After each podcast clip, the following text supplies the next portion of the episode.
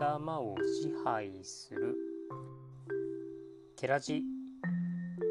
8月30日時刻は27時2分でございます。今日も深夜で記録をつけております。ケラジ。聞けけのラジオは日々の振り返りを喋って記録するという書かない日記でございます。だいたい15分ほどの内容となっております。お付き合いいただけると嬉しいです。はい、えー、日曜日が終わりも月曜日に変わったタイミングで今喋っておりますが今日はですね本当何もしてなかったなという感覚ばかりがある日ですね。まあ、寝て起きてで起きたのももう昼過ぎとかですかね昼過ぎとかででなんとなくネットフリックスをつけてアニメ、えー、メジャーですね。引き続きメジャーを見てまして中学生編が終わり高校編を今見てるんですけど。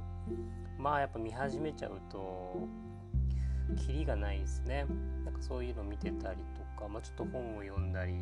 ゲームしたりとなんかそんな感じでぐーったら過ごした感じの日でしたね。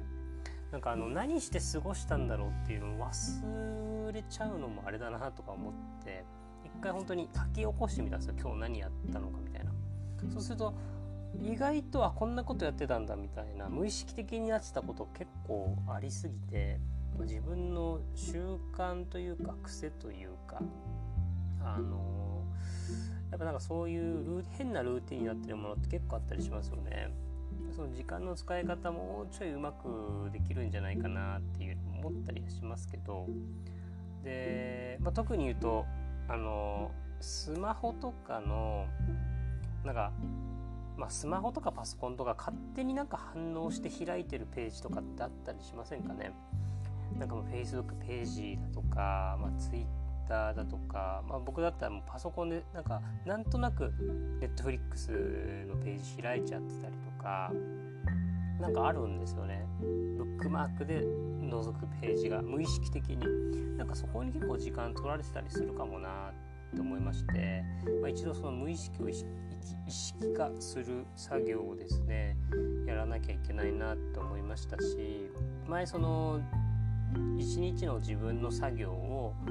ちゃんと書き出してみて何にどれぐらい時間を使ってるかみたいなことをやりましたけど、まあ、それの延長線にあるものですかね。だからもうちょっとですねあのまあ特にスマホとかパソコンとかデジタルデバイスのなんか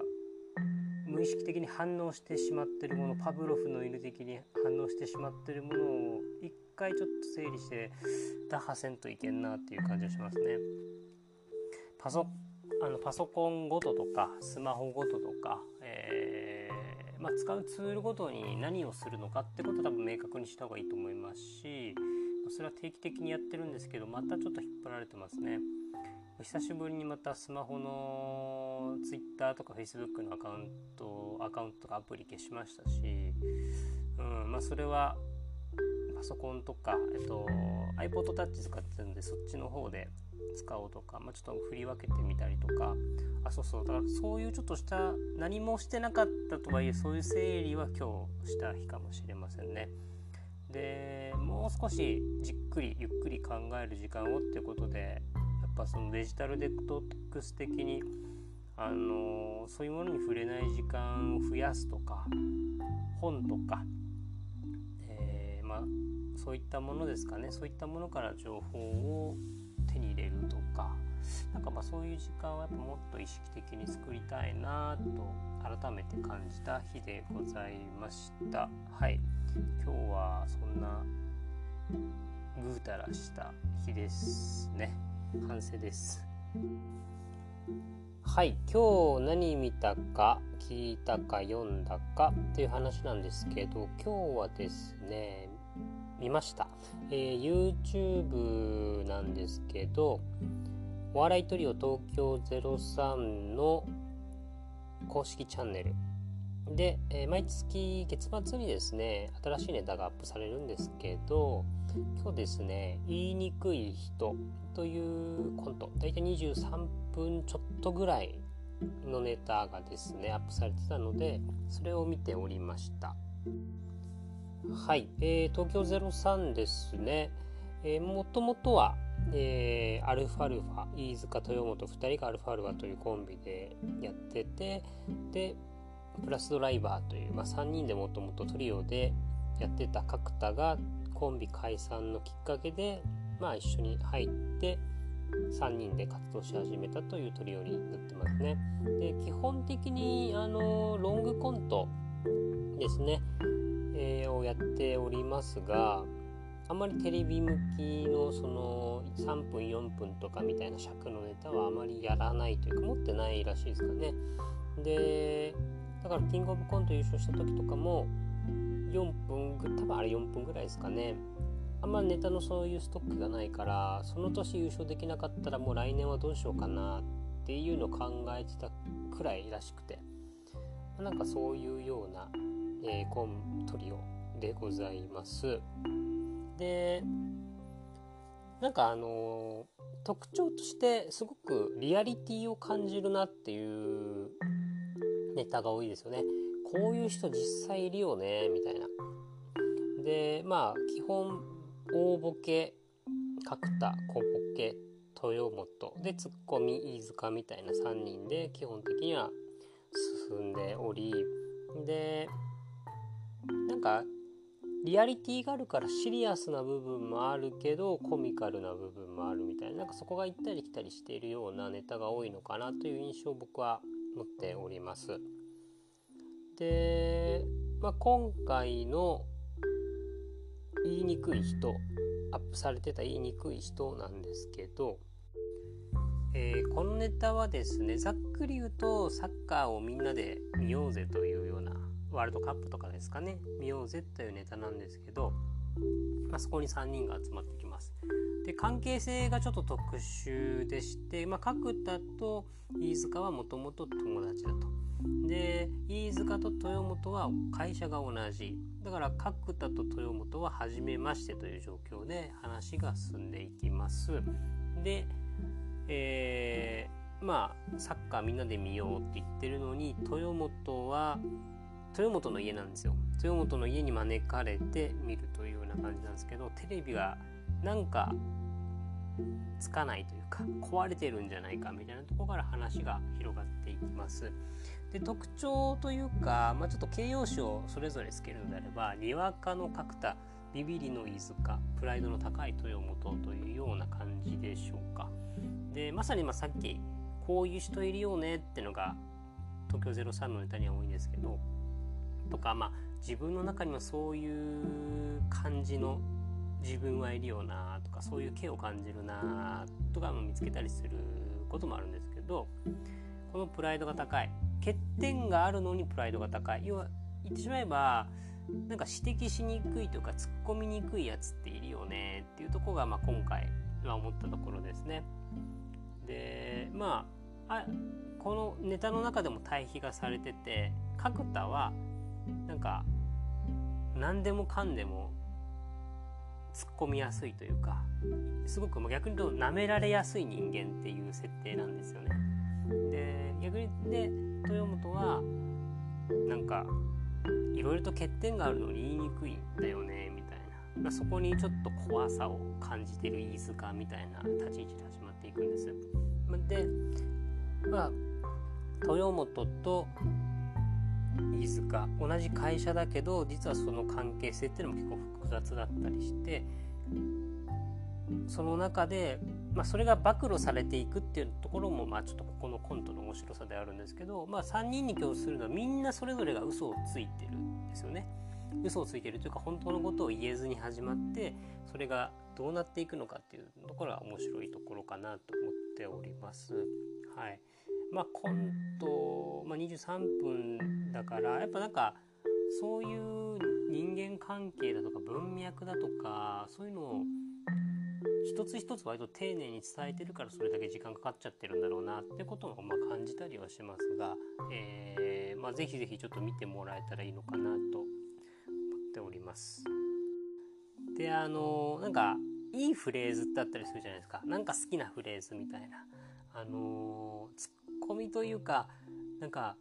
この言葉にその言葉かぶせるみたいなのがありまして飯塚が喉越しがいいっていう、まあ、ツッコミというか例えをするんですよね。角田に対して。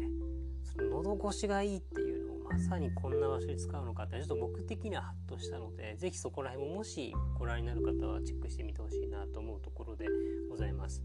あと一番最初に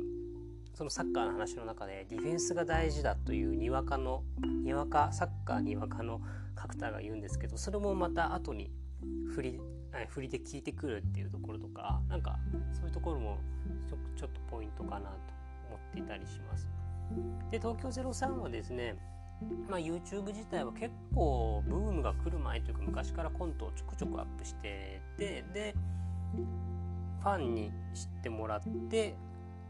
ライブに来てもらうみたいなやり方を、まあ、ずっとやってますね。だから意外と YouTube っていうのもあるので若い人が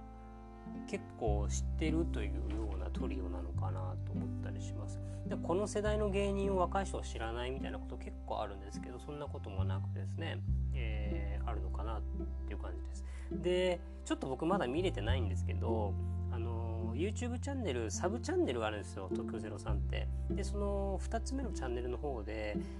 あのコロナが始まったタイミングぐらいで隔たってるねっていうリモートコントやってるんですよ。これも1時間ちょっとぐらいの長いコントなんですけどこれがかなり良かいいらしくて、えーと、業界の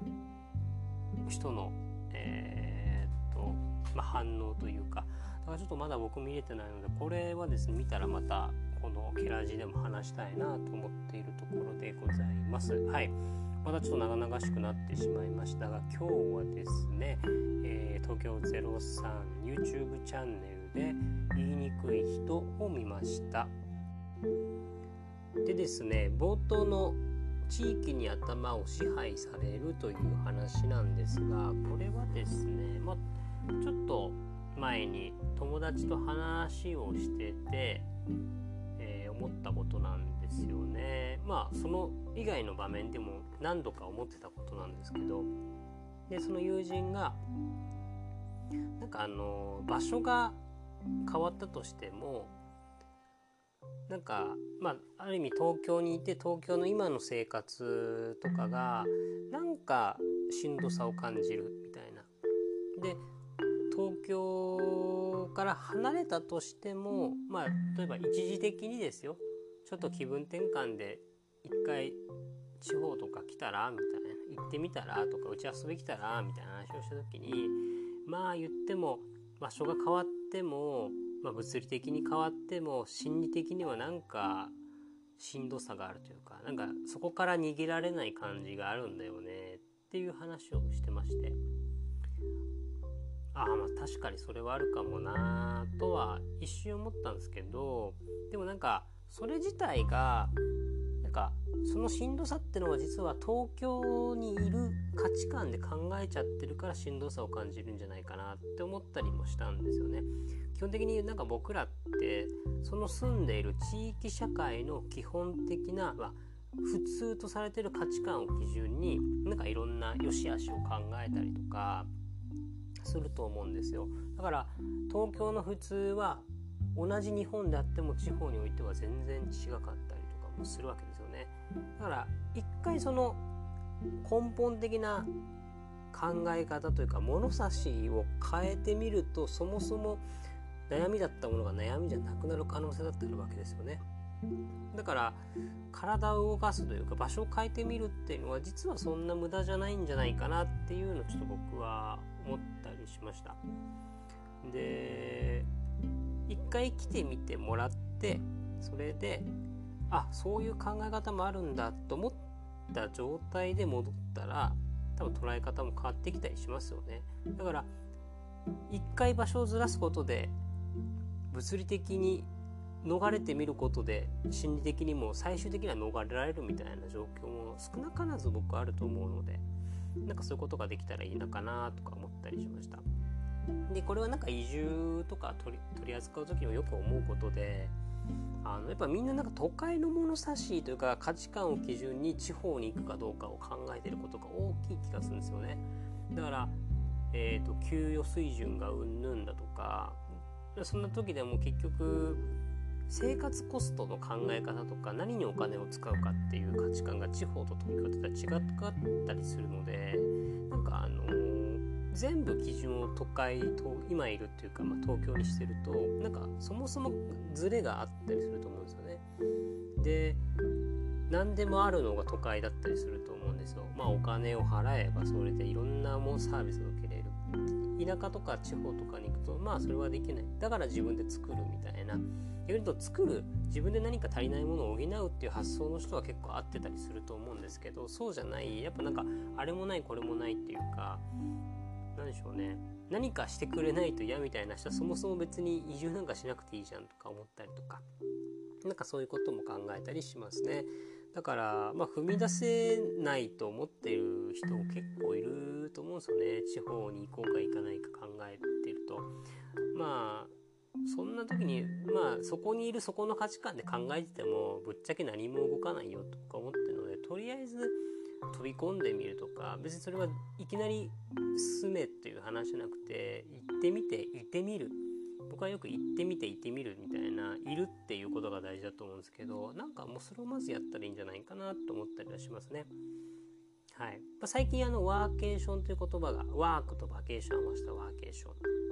ン、まあ、半分休み半分仕事みたいななんかそういう感じのワーケーション作りみたいなのも広がってると思うんですけどなんか僕としては割と地方の暮らしとか人とかに触れる中でいろんな価値観があるってことを知ってもらったりとかそこは許容されてるエリアがあるとかっても知ってもらっ